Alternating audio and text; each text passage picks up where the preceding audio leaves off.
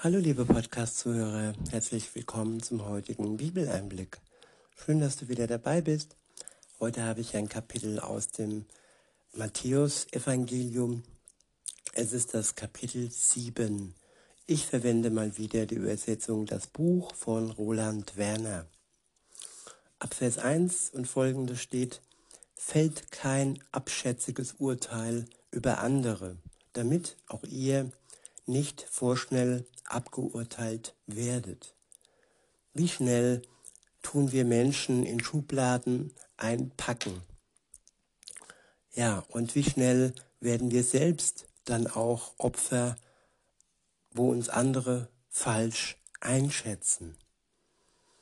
Oftmals geht das so weit, dass es ganz üble Nachreden gibt und dass Freundschaften zerstört werden dass ein Ruf zerstört wird, nur weil wir, ja, vorschnell andere abgeurteilt haben oder andere uns vorschnell abgeurteilt haben. Weiter heißt es, denn mit dem Maßstab, den ihr an andere anlegt, werdet ihr auch gemessen werden. Ja, wenn wir andere gut einschätzen, wenn wir andere, wenn wir gut über andere reden, dann wird auch über uns mit dem gleichen Maßstab gut geurteilt werden. Und vor allem Gott, der am Ende ja als Richter auftritt. Wir können nicht äh, denken, wenn wir andere Menschen schlecht darstellen und sie aburteilen, dass Gott das wirklich gut findet. Weiter heißt es, und die Erwartungen, die ihr anderen gegenüber habt, werden auch an euch gestellt. Ja, wir erwarten, dass andere uns lieben, aber sind auch wir bereit zu lieben? Sind auch wir bereit zu vergeben? Sind auch wir bereit, gnädig zu sein und wirklich das Alte hinter uns zu lassen und neu in einem besseren in einer besseren Art und Weise mit anderen umzugehen, wenn wir gefehlt haben, wenn wir untreu waren, wenn wir ja andere verletzt haben. Ja, es steht immer auf dem Spiel, wie wir andere ja beurteilen, wie wir andere ähm, wie wir mit anderen umgehen. Auch so wird mit uns umgegangen. Wir können nicht Gottes Liebe erwarten und selber nicht bereit sein, unsere Nächsten oder gar unseren Feind nicht zu lieben. Wir sind aufgefordert zu lieben, weil wir selbst von Gott zuallererst geliebt wurden, bevor er ja sich wirklich gezeigt hat, bevor wir erkannt haben oder bevor du erkennst, dass Gott dich liebt und das ohne Vorleistung und das ohne erst einmal du etwas erbringen musst. Nein, er hat alles erbracht für dich. Er hat alles vollbracht. Es ist voll, es ist in seiner Fülle alles schon abgeschlossen, alles was nötig ist, um dich, liebe Zuhörerin, lieber Zuhörer, zu retten, um dich zu befreien, um dich zu erlösen. All das ist schon vollbracht durch Jesus Christus am Kreuz. Weiter heißt es in Vers 3 und folgende, Warum starrst du auf den winzigen Splitter im Auge deines Mitmenschen und nimmst gleichzeitig das dicke Brett nicht wahr, das dir den Blick auf die Wirklichkeit und auf dich selbst vollkommen verstellt. Ja, dass die Macken der andere, anderen, die sind immer groß in unseren Augen, aber unsere eigenen Fehler, unsere eigenen Verletzungen, die wir anderen zugefügt haben, die wollen wir oder können wir nicht sehen, weil das Brett vor unserem Auge ist und ja, Jesus kann uns dieses Brett wegnehmen. Er kann uns den Blick auf uns selbst eröffnen, auf unsere Schuld eröffnen, unser Gewissen, das auch von ihm kommt, kann uns klar machen, dass wir zuerst immer vor uns und vor unserer eigenen Tür kehren sollen und uns erstmal von Jesus zeigen lassen dürfen, was in unserem Leben schiefgelaufen ist, bevor wir über andere urteilen, wenn überhaupt. Ich denke nur, Jesus, nur er ist der, der befähigt ist und der das Recht hat zu urteilen und am Ende auch zu verurteilen, wenn man selbst die Vergebung nicht annehmen möchte. Aber jeder, der sie annimmt, jeder, der sich befreien lässt, der ist frei und auch frei gesprochen. Der hat den Freispruch durch Jesus Christus und es gibt keinen Anklagepunkt mehr gegen ihn. Und das ist wirkliche Gnade. Wenn jemand für dich stirbt, die Todesstrafe für dich auf sich nimmt und ja, für dich in den Tod geht, damit du leben kannst, weil auch er lebt, weil auch er auferstanden ist. Und nur deshalb. Weiter heißt es, oder wie kannst du deinem Bruder sagen, komm her, ich ziehe dir deinen Splitter aus dem Auge, wenn du gleichzeitig ein dickes Brett mit dir herum, herum schleppst, das dir den Blick versperrt. Damit täuschst du dich selbst und versuchst, die anderen zu täuschen. Ja, oftmals versucht man sich in einem guten Licht darzustellen und seine Schokoladenseite zu zeigen. Und die Seite, die nicht so toll zum Anschauen ist, weil da, ja, die Sünden, weil da die Verfehlungen sind, die lassen wir im Schatten und können vielleicht Menschen täuschen, aber Gott können wir nicht täuschen, denn er sieht tief ins Herz hinein und sieht auch die Bereiche, die wir vor anderen ja verstecken. Weiter heißt es, deshalb schau erst einmal der ungeschminkten Wahrheit über dich selbst ins Auge. Dann wirst du auch deinem Mitmenschen helfen können, seinen blinden Fleck zu überwinden. Ja, erst wenn wir selbst rein sind, wenn wir selbst geheiligt sind, dann können wir erst anderen Menschen helfen, ihre blinden Flecke zu überwinden.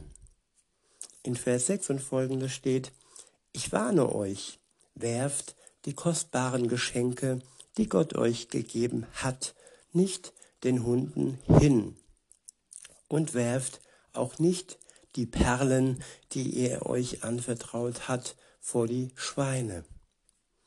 Ja, Perlen vor die Säue werfen. Dieses Sprichwort kommt also aus der Bibel. Und wenn wir so viele Geschenke von Gott bekommen und vor allem seine Liebe, dann sollen wir diese nicht ja, vergeuden und sie gut einsetzen. Weiter heißt es, denn die, denn die trampeln sowieso nur darauf herum und am Ende drehen sie sich noch um, greifen euch an und zerfleischen euch. Ja, damit ist gemeint, wenn wir unsere Gaben, unsere Zeit und unsere Fähigkeiten Menschen zur Verfügung stellen und die uns dann am Ende doch nur ja, ausnutzen, auf uns herumtrampeln und euch dann hinterrücks angreifen und uns zerfleischen. Deshalb ist es immer wichtig, dass wir einen guten Umgang haben zu Menschen, die unsere Gaben und unsere Geschenke, die wir von Gott haben, schätzen und die sie nicht, die nicht darauf herumtrampeln. Der nächste Abschnitt ist überschrieben mit Gebet und Antwort. In Vers 7 und folgende heißt es, bittet Gott und er wird euch beschenken. Sucht und er wird euch finden lassen.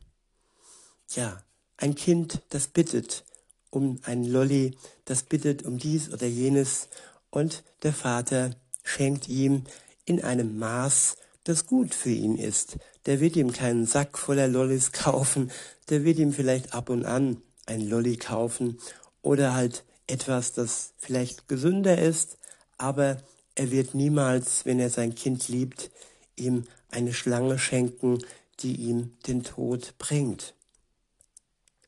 Weiter heißt es, und Gott wird euch seine Türen öffnen. Ja, wenn wir anklopfen, wenn du anklopfst, liebe Zuhörerin, lieber Zuhörer, dann wird Gott dir seine Tür öffnen. Er wird dir zur gegebenen Zeit zeigen, was dran ist und was in deinem Leben erforderlich ist, wichtig ist und er wird dich auch beschenken mit allem, was du nötig hast, um dein Leben mit ihm zusammenzuführen. In Vers 8 heißt es, es stimmt, jeder, der bittet, wird beschenkt werden. Ja, es geht hier um Geschenke. Es geht hier nicht um Leistungen, die wir dann wieder mit einer Gegenleistung äh, befriedigen müssen. Nein, ein Geschenk ist ein Geschenk. Man kann es dankbar annehmen und man ist nicht gezwungen, etwas anderes ja als Gegenleistung zurückzugeben. Im Gegenteil, man wird durch dieses Geschenk inspiriert und man bekommt auch von Gott selbst die Kraft, Gutes zu tun, nicht wegen dem Geschenk und nicht, weil wir jetzt irgendwie zittern müssen. Nein, aus Dankbarkeit heraus werden wir gut sein können, nicht aus Angst und aus Panik heraus, weil Gott so gut ist und weil er uns vergeben hat. Wir können lernen, wie ein Kind Danke zu sagen und uns Tag für Tag von Gott neu beschenken zu lassen. Weiter heißt es, jeder, der sucht, wird finden. Und jeder, der bei Gott anklopft, erfährt, dass ihm die Tür, dass er ihm die Tür öffnet. Ich wiederhole, und jeder, der bei Gott anklopft, erfährt, dass er ihm die Tür öffnet. Jeder, ja, jeder, mit jeder ist auch ich, sind auch wir gemeint, bist auch du gemeint, wenn du anklopfst, wenn du Gott um etwas bittest, dann wird auch er dir die Tür öffnen und dir schenken, was zu deinem Wohle ist, was für dein Leben gut ist. Er wird dir nicht das geben, was du aus einer Unreife heraus erbittest, ein Lamborghini, den du vielleicht nicht brauchst in dem Moment. Er wird dir das geben, was für dein Leben und für dein Heil nötig ist. In Vers 9 und folgende heißt es, stellt euch einmal vor, ähm, dein eigenes Kind bittet dich um Brot. Gibt es, ein, gibt es einen unter euch, der ihm stattdessen einen Stein andreht? Ja, wir sind Kinder Gottes, wenn wir diese Kindschaft annehmen, wenn wir diese Kindschaft zulassen. Und dann wird er uns mit dem Nötigsten, also mit dem täglichen Brot versorgen. Er wird uns keine Steine geben, er wird uns versorgen, so wie es zu unserem Besten ist. Weiter heißt es, oder dein Kind bittet dich um ein Stück Fisch, würdest du ihm eine Schlange vorsetzen? Ihr Menschen seid ja von Bosheit geprägt, dennoch seid ihr in der Lage, für eure eigenen Kinder zu sorgen und ihnen Gutes zu tun. Ja, das ist der Normalfall. Jeder Mensch, jede Mutter, jeder Vater ist im Normalfall in der Lage, seinem Kind Gutes zu tun. Das ist die Mehrheit. Es gibt ja kranke Vergangenheiten und kranke Momente, wo eine Mutter oder wo ein Vater dies nicht kann, aber dafür gibt es dann auch wiederum Hilfe. Wer um Hilfe bittet, wird auch Hilfe bekommen für sein Kind, damit um es gesorgt wird. Weiter heißt es, und um wie viel mehr wird euer Vater, der über allem thront, denen wirklich gute Dinge schenken, die ihn darum bitten. Der nächste Abschnitt ist überschrieben mit Gottes Willen tun.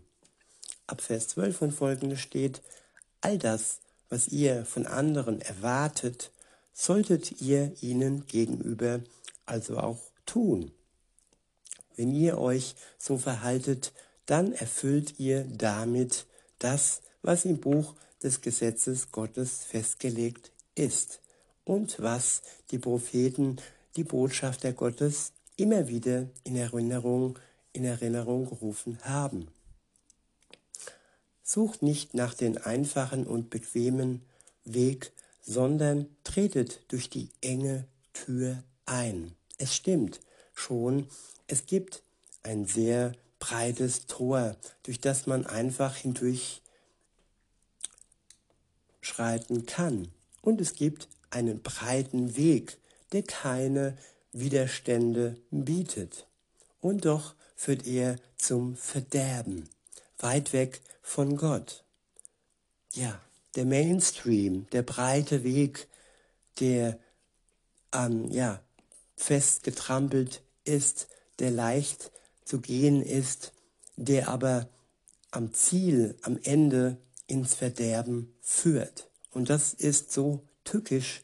Der Teufel lockt uns mit allen ja, Vorteilen, mit einem Boot, mit einem Auto, mit Karriere, mit Geld und mit allem anderen, was sonst noch gepriesen wird in der Werbung und in allen Klischees mit Schönheits-OPs und so weiter und so fort.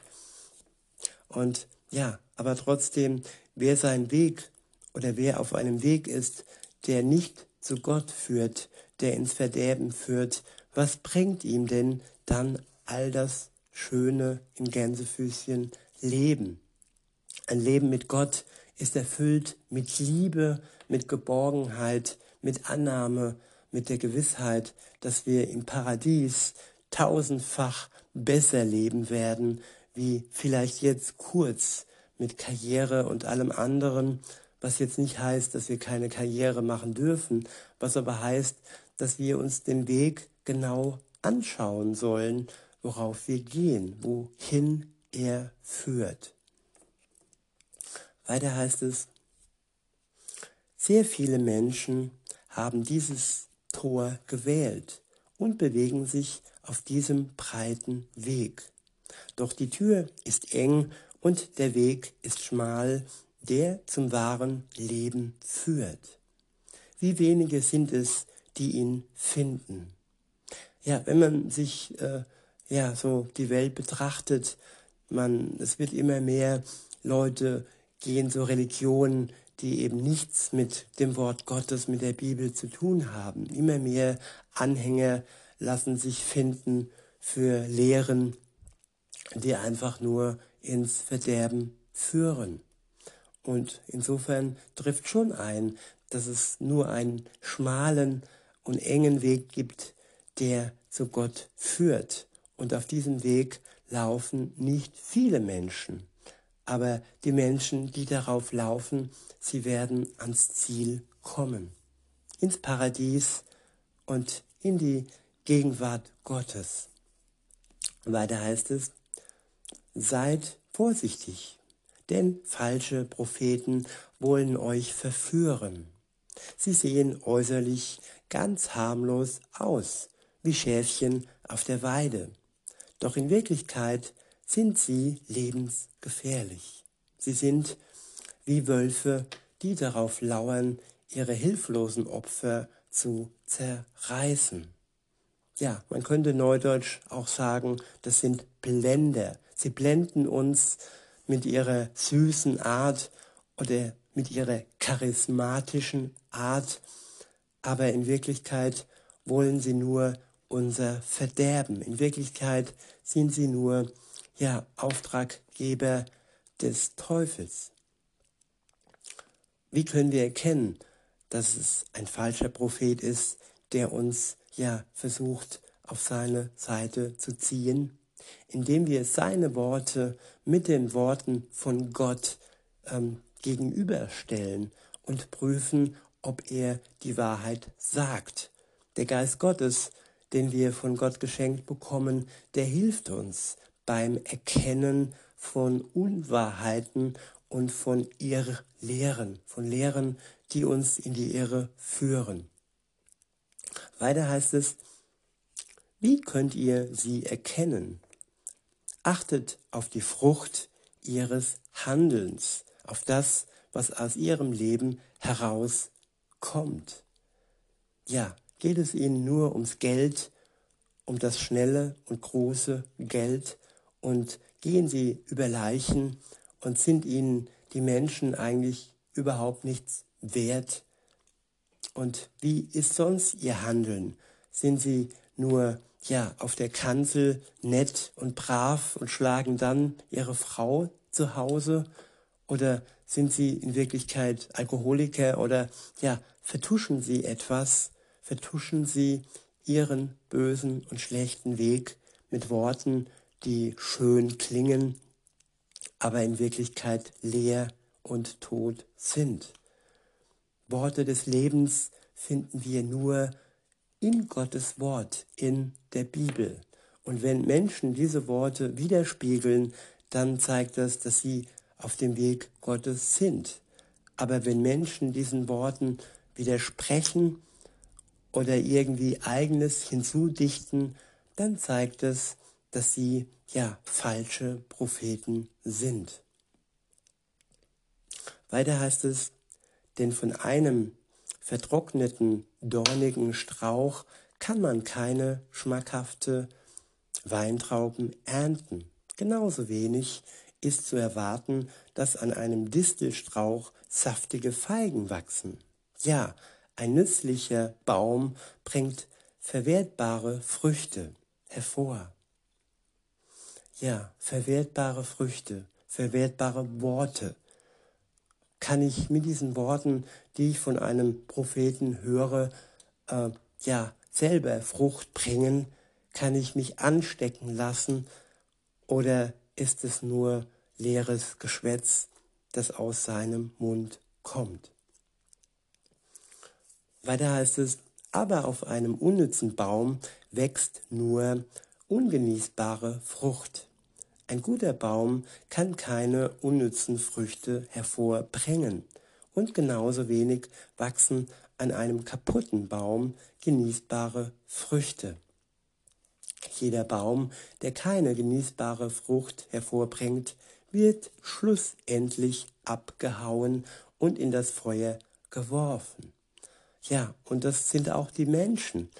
Jeder Mensch, der am Ende der Zeit keine verwertbare Frucht in seinem Leben äh, gebracht hat für andere und für Gott, der wird am Ende ins Feuer geworfen. Das ist hart, aber es ist gerecht. Da sind nämlich die Menschen dabei, die ihr Leben einfach auf Kosten anderer, ja, verschwendet haben und nicht dafür gesorgt haben, dass es ihnen und anderen gut geht. Denn wer viel Geld hat, wer Macht hat, ja, das heißt noch lange nicht, dass es ihm gut geht. Und auch wenn das für manche Grund zum Neid ist, wir sollten die Augen nicht auf diese oberflächlichen Dinge setzen, auf Geld, auf Macht, sondern nur auf das oder auf sein Herz, ja, wie es in seinem Herzen aussieht. Und mächtige Menschen, reiche Menschen die haben oftmals ein sehr dunkles Herz und das ist traurig. Das zeigt dann auch ihr Ende. Es wird dunkel sein und es wird nicht von Licht geprägt sein. Deshalb können wir beten für solche Menschen, die uns am Herzen liegen, die Gott uns ans Herz gelegt hat, dass sie den Weg finden auf den schmalen Weg weg und heraus vom breiten Weg und nicht mehr auf dieses breite Tor, sondern auf die enge Tür hinein zu Gott. Weiter heißt es, das alles soll euch klar machen, ihr könnt die verführerische, die verführerischen Propheten erkennen, wenn ihr darauf achtet, was, was ihr Verhalten am Ende bewirkt. Längst nicht alle, die mich mit feierlichen Worten anrufen und Herr, Herr sagen, werden Anteil haben an der neuen Wirklichkeit Gottes. Ja, es gibt viele Plappermäuler, die, die ihren Rosenkranz herunterbeten ohne Ende und denken, dass sie damit Gott beeindrucken können. Nein, sie können Gott nur beeindrucken, indem sie eine echte, herzliche Beziehung mit ihm eingehen, indem sie Kind Gottes werden und nicht einfach nur ein Plappermaul, das seinen Rosenkranz betet. Weiter heißt es, aber wer den Willen meines Vaters, der über allem thront, wirklich tut, der wird erleben, wie Gottes gute Herrschaft anbricht. Ja, wenn wir Täter nicht im negativen Sinne von Übeltäter, sondern im positiven Sinne von Täter des Wortes, der Liebe Gottes werden, dann werden wir erleben, wie Gottes gute Herrschaft anbricht. Und wir werden dabei sein. Ja, bei, bei ihm, bei der, bei der großen Hochzeitsfeier, wo wir, die Gläubigen als Braut, ihn als Bräutigam, Bräutigam empfangen werden. Weiter heißt es, an dem Tag werden viele zu mir sagen, Herr, Herr, wir haben doch großartige Dinge verkündet in deinem Namen. Ja, sogar prophetisch geredet. Wir haben doch die zerstörerische, die zerstörerischen Geister vertrieben in deinem Namen. Wir haben doch kraftvolle Wunder bewirkt in deinem Namen. Doch dann werde ich ihnen feierlich erklären, ich kenne euch überhaupt nicht. Ihr und ich, wir hatten noch nie etwas miteinander zu tun. Weg mit euch. Ja, liebe Zuhörerinnen, lieber Zuhörer, es ist wichtig, dass wir Gott, dass wir Jesus kennen lernen, wie in einer Beziehung, dass man nicht nur vom Hören sagen über jemand redet und in diesem Namen ja redet, nein, dass wir aus dem Erkennen, aus dem Erleben, aus dem Spüren und aus der Gemeinschaft heraus agieren, aus der Liebe heraus, die wir direkt von Gott geschenkt bekommen. Nur dann ist es möglich, dass wir ja eine Beziehung mit Gott aufbauen, eine wahrhaft echte Beziehung. Nicht nur von, vom Hören sagen, sondern wie gesagt vom vom eigenen Erleben heraus. Weiter heißt es, denn ihr habt in Wirklichkeit das getan, was Gottes Willen genau entgegengesetzt ist. Ja, Gottes Willen tun, das soll unser Ziel sein. Und wenn wir das tun, dann wird unser Leben wirklich glücklich sein und wir werden einen Sinn haben, der uns erfüllt. Bei diesen Worten möchte ich es einmal belassen und wünsche euch noch einen schönen Tag. Bis denne.